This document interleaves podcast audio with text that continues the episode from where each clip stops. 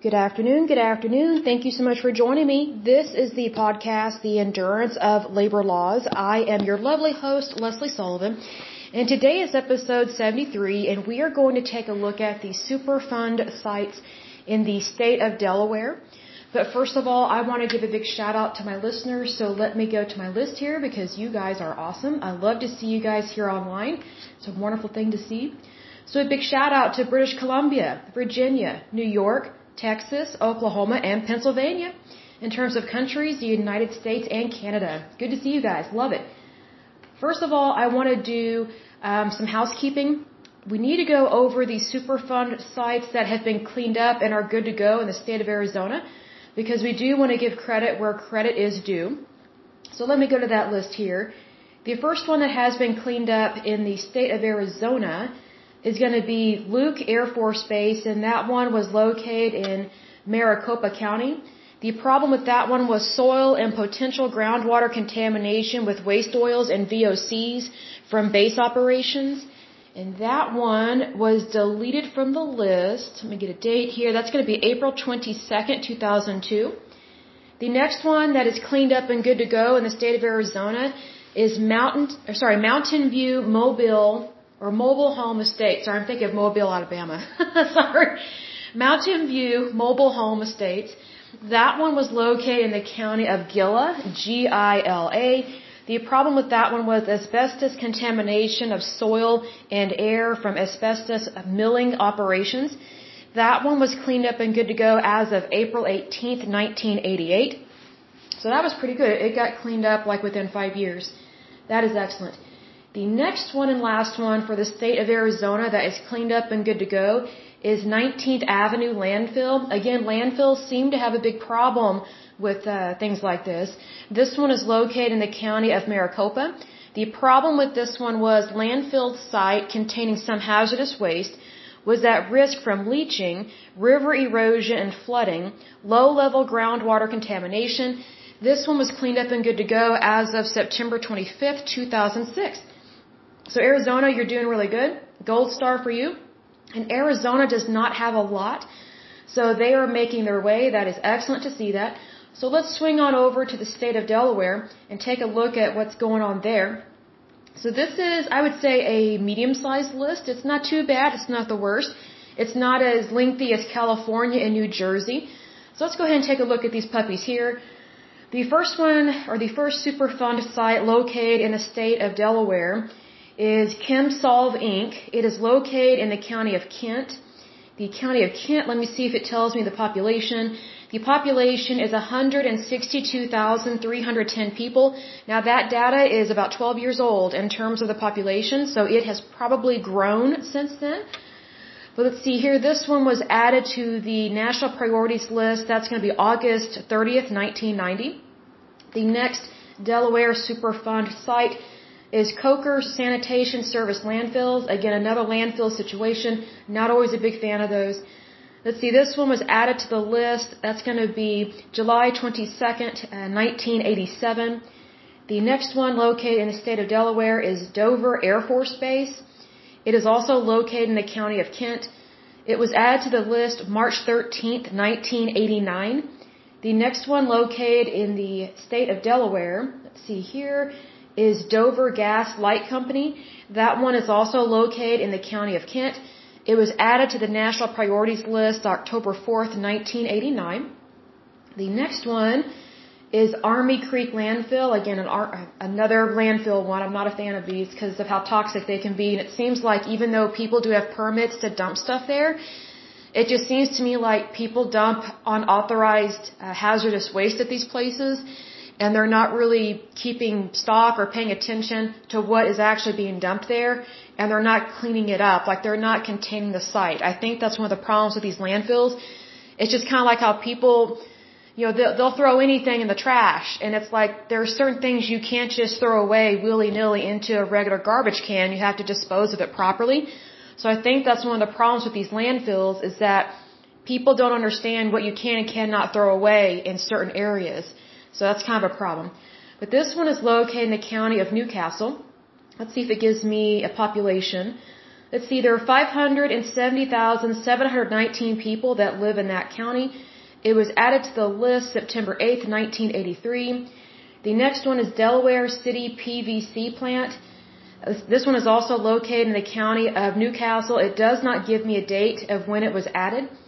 The next one is Delaware Sand and Gravel Landfill. This one also located in the county of Newcastle. It does not give me a date of when it was added to the national priorities list, but it is there. The next one is EI DuPont de Nemours and Company Inc. Newport Pigment Plant Landfill. Oh no, another landfill.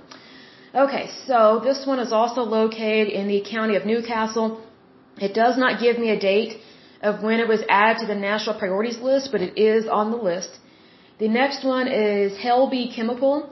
It is located in the county of Newcastle. It does not give me a date as to when it was added to the national priorities list, but it is listed there. The next one is Harvey and Knott Drum.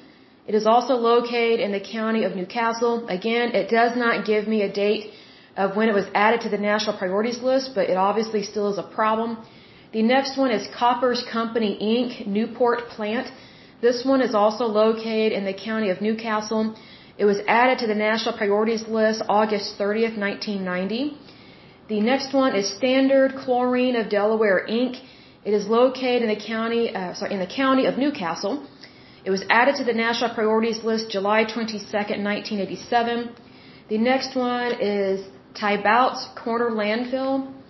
Let's see, that one is located in the county of Newcastle. It does not give me a date as to when it was added to the list.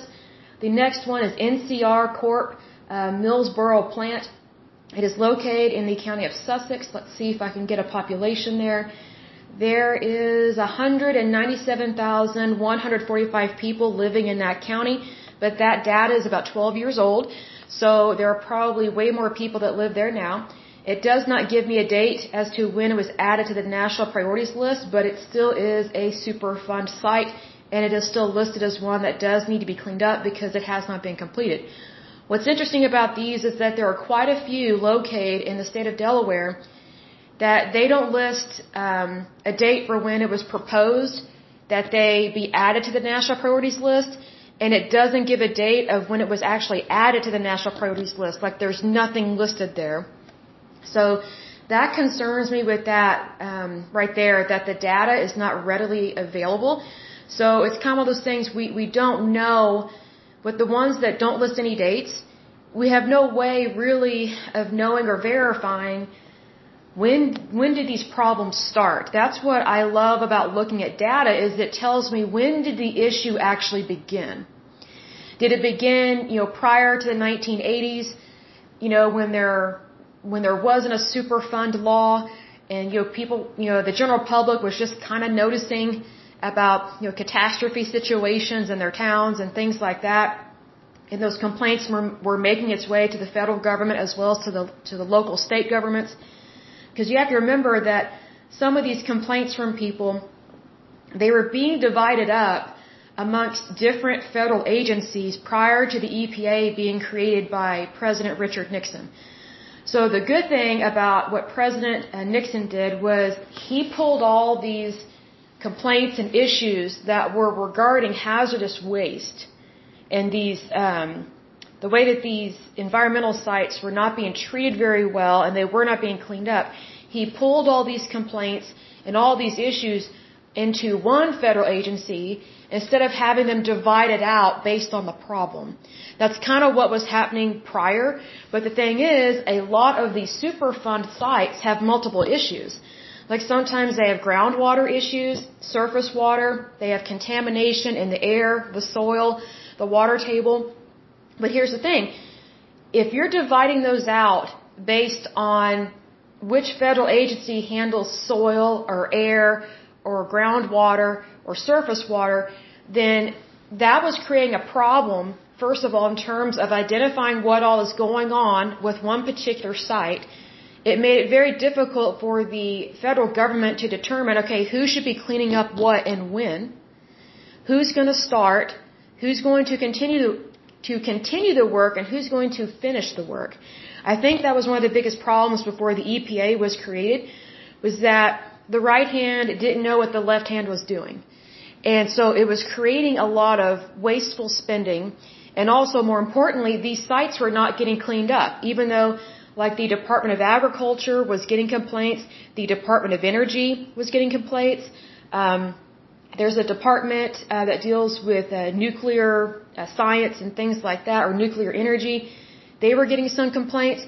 But if you have a, a, a contaminated area that has multiple problems, then those complaints are being funneled to all these different federal agencies. And you know federal agencies are sometimes notorious for not talking to each other because it's almost like a competition of who can handle what.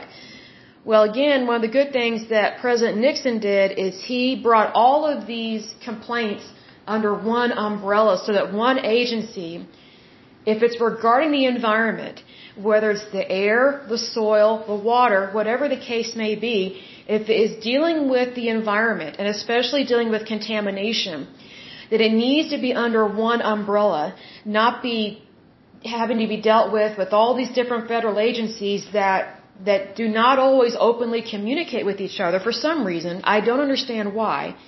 I would think that if you work for the federal government, you would want to talk to each other. You would want to reach out and say, "Hey, I just got this complaint. Can you let me know if you have received a complaint from this state this community or from this company and let me know XYZ, what's been going on. You know, just kind of do some cross referencing. But because these federal agencies were not talking to each other prior to the EPA being invented or created, you know, because they weren't talking to each other, these problems just mounted. And it ended up being like 40,000 Superfund sites that were not being addressed. And I'm sure that one of the reasons why these federal agencies were not talking to each other was because of, of bureaucracies. Oh, it's my site. No, it's my site. No, I'm in charge. No, I'm in charge. It's like too many chiefs, not enough Indians.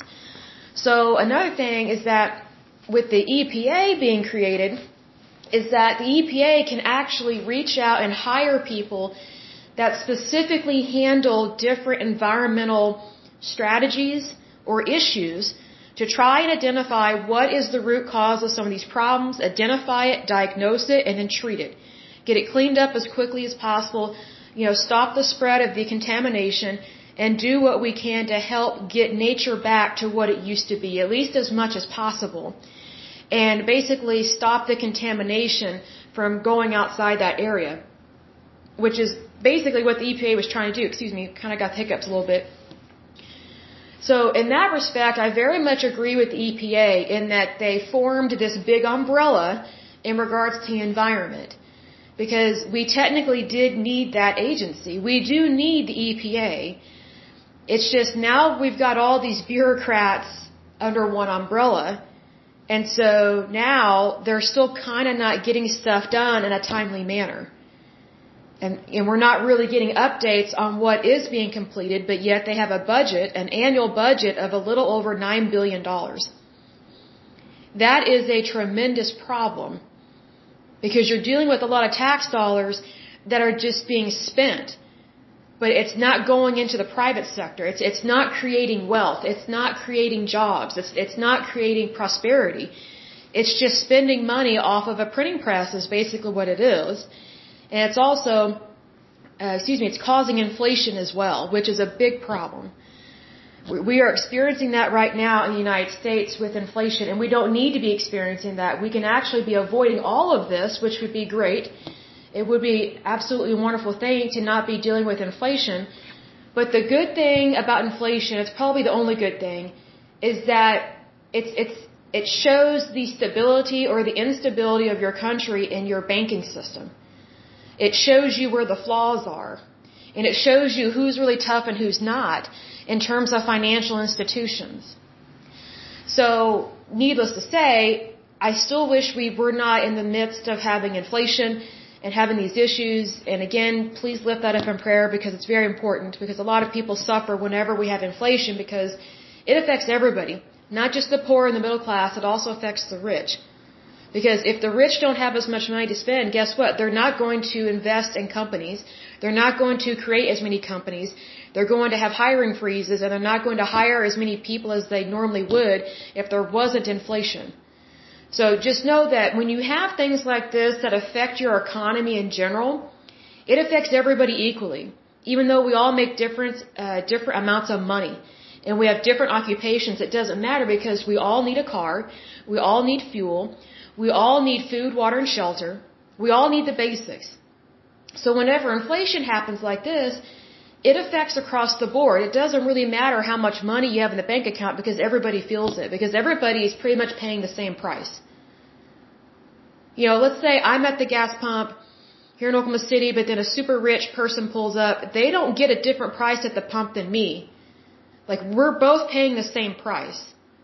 Because we're both in this community together, like we're both in this society together, and we both have to pay the price that is on the pump. No one gets a free pass on this. So that's what makes inflation such such a dangerous avenue because it, it doesn't let me put it this way. Hardship doesn't pick favorites. It affects everybody equally. Can some people sustain hardships better? Yes, that is true, but it still affects everybody equally. And being that it does that, that's how everybody's able to feel kind of the same strain of what's going on right now in the United States. But you know, we will pull through this. We always we always have, we always will. I have no doubt that you know things are getting better in our future because that's the great great thing about the United States. We can pull through anything.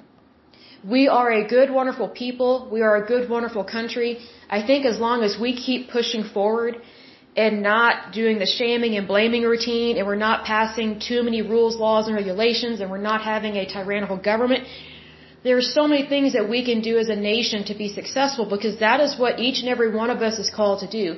Each and every one of us is called to be successful no matter what.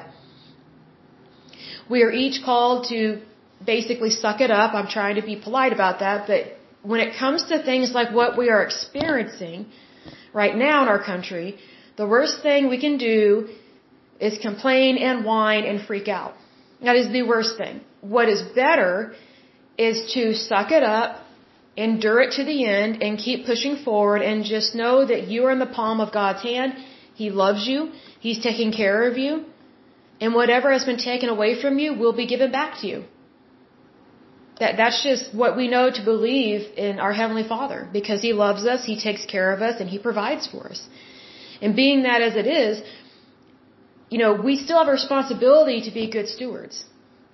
To be good stewards of our community, our city, our state, our nation, the environment, all of it.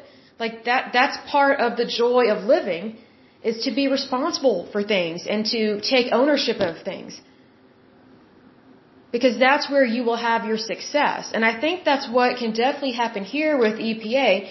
I do know that they are overspending. Way, way too much. I mean, nine, nine billion dollars and they only have a little over 14,000 employees. That's insane. That is completely ridiculous. That is total mismanagement of money and that tells me that the bureaucrats have gotten way too powerful in that, in that agency. And they need to be stopped. Like they need to either that or go on a field trip of what it means to be, you know, a, a, an American citizen and to be financially responsible for things. Um, or maybe they need to read the Constitution of the United States. I don't know. But whatever the case may be, the EPA has a golden opportunity to do what's right, to do what's good, and to really get a lot of these cleaned up. Because if you think about, if they if they just handled one Superfund site a day, they will have cleaned up 365 Superfund sites a year. That, that is an amazing number because not all of these Superfund sites are super bad. Because you have to remember, we're just looking at the national priorities list. This is just those that are like really bad. Like I'm listing off the really, what I call really bad ones, right? And there's a little over 1,300 of them listed there. All across the United States and within our territories, right? But technically we have a total of 40,000 Superfund sites. So even though we do have these big ones going on that are really, you know, kind of catastrophe driven, I would say, that's okay because we can still work on those, but at the same time, we can clean up all these others that are not considered a national priority. Like we can still clean up, you know, the onesies and twosies uh, on the national priorities list because if they're if they are a national priority, then that tells me they're going to take longer because there's something else going on with them. That tells me they have multiple forms of contamination. Well, if you have a Superfund site that's not on the national priorities list, that tells me it's it's not a catastrophe. It's not as bad as the others. They probably don't have cross contamination. They probably don't have a large area that is contaminated. So all these others outside of the national priorities list, they should be easy peasy to clean up. And plus I've mentioned this in a previous podcast where, you know, once we get the ball rolling, that's great. Because then you have momentum. And once you have momentum, then you're more likely to accomplish more good because you, you already know what to do and you already feel that sense of accomplishment. And what a great thing that is, right? That's such a wonderful thing and it's, and it's truly a good thing. So I think that even though we're just, you know, fine tuning and taking a look at the national priorities list, we still have, you know, 39,000, you know, other Superfund sites well, actually it'd be 38,600, technically, if my math is correct. We still have all these others that we can clean up, which is a great opportunity to do good. It's a great opportunity to employ people, not necessarily through a federal job or through the EPA, but the role of the EPA is also to hire private uh, manufacturers, private companies, private contractors, and private cleanup companies to help clean this stuff up because I don't think it should be the responsibility completely of the EPA or the federal government to clean all this stuff up and to employ thousands of people like this. Could they do that? Yes, but I don't think it would be done appropriately because the federal government has never been known to spend money wisely. I mean, look at what's happening now. We have inflation, high gas prices. I mean, it's just, those are just the top two things I can think of. But it's real important for the EPA and the federal government to hire the correct people to help clean this stuff up. Because again, sure we have our, our catastrophe sites, right? But we also have ones that, yes, they're a Superfund site, but they're not as bad. So if they're not as bad, then we definitely can achieve cleaning up 365 of them a year. And plus, there are always people available in terms of labor to get that done. And it doesn't matter if it's a scientist, someone that has a doctorate, or maybe, you know, someone that works in construction that can help move soil. You know, there, there's all these, there's all these different jobs that go into things like this. It's not just blue collar jobs, but it's also white collar jobs. And that's where you have these two markets that I think it's really important for them to work with each other. Because the more we can work together, the more we can get done, the more we can accomplish when we come together and we have a common goal and we agree on the issue, we, we agree on the goal and we want to get it done, so let's start. That's what needs to happen here. And that's what I hope and pray that does happen because that's what we need as a country, that's what we need as a nation. And what a golden opportunity to succeed and to, and to pursue the wonderful future of the United States. Because, I mean, just think of it. What an amazing accomplishment it would be if we could get thousands of Superfund sites cleaned up within our lifetime, within you and I's lifetime. If we could get all this stuff cleaned up, the majority of it, that, that is such an amazing thing to do for our country, for our children, and for our future generations. You know, it is very much important that we all accomplish what we are destined to do because we all we all want to feel that sense of accomplishment because it's very agitating when you don't feel like you're accomplishing anything but this is a golden opportunity to accomplish so many things and not only would we feel that accomplishment in our heart and our soul but we would know right away and immediately that we just helped our, our community, our families, our nation, and in the short term and the long term. That's what makes these things so wonderful to fix and repair. Because here's another thing, we also learn what to do and what not to do. And a lot of these Superfund sites, they learned what to do and what not to do, especially in terms of catastrophe. Because a lot of these sites, they didn't know what they were doing way back in the day. They literally didn't. Because you have to remember, everything was once new meaning they didn't have any reference guide to look to. They didn't really have any advice. But now we do have advice, we have guidance, and we have learned in wisdom what to do, and that's great. So I think the best thing in, in terms of not throwing away the guidance and the wisdom that we can learn and obtain from this is to continue to push forward and get these cleaned up as soon as possible. That way our environment can have the opportunity to completely recover, which is what we want. It's what everybody wants. And I think that is a great and wonderful goal to have, and I think it is very much achievable because if there's one thing I know about the United States, it's that we care. We really do. And I don't just mean that as like a hashtag or anything, because I think that gets overused, but the great thing about the United States is that we actually care about people. We really do. We care about our country. We're good citizens. We care to do the right thing day in and day out. And plus, we love to help each other. And I think this is a great opportunity to do just that because whatever I do for my neighbor is what technically I'm doing for myself. So whenever we're helping in this way, it's not selfish, it's selfless. Meaning I'm not doing it for me, I'm doing it for you. I'm doing it for my neighbor. I'm doing it for someone I may have never met before. I'm doing it for someone I may never meet, but I love them and I respect them. That's the thing. Because when you have love and respect in your heart, and you know why you have a goal and why you want to accomplish it, it's like there is nothing that, that it's like there's nothing that can get in your way to accomplish that.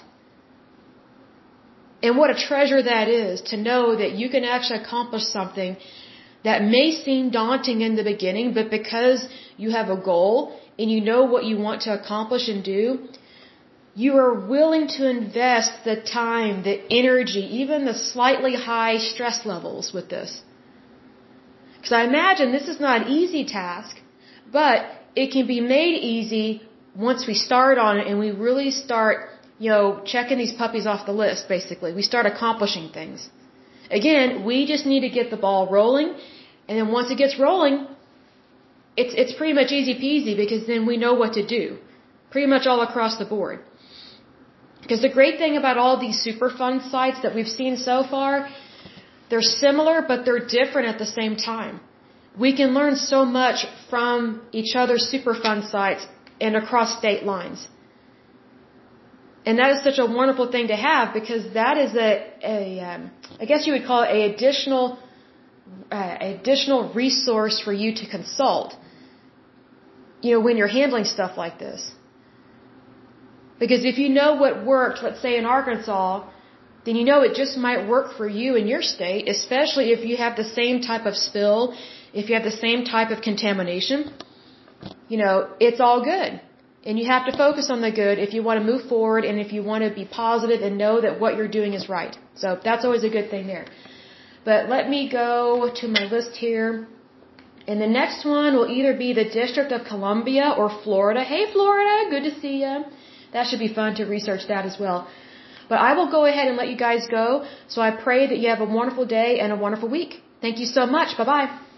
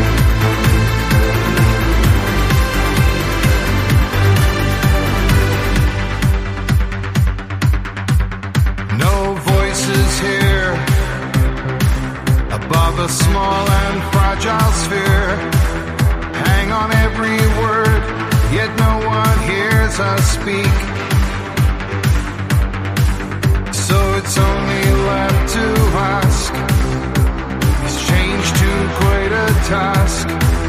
From the smallest steps, waves transform.